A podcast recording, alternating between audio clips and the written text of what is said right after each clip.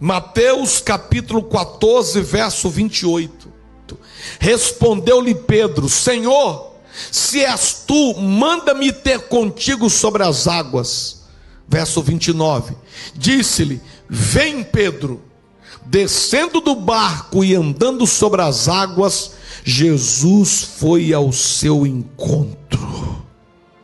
O que que eu aprendo?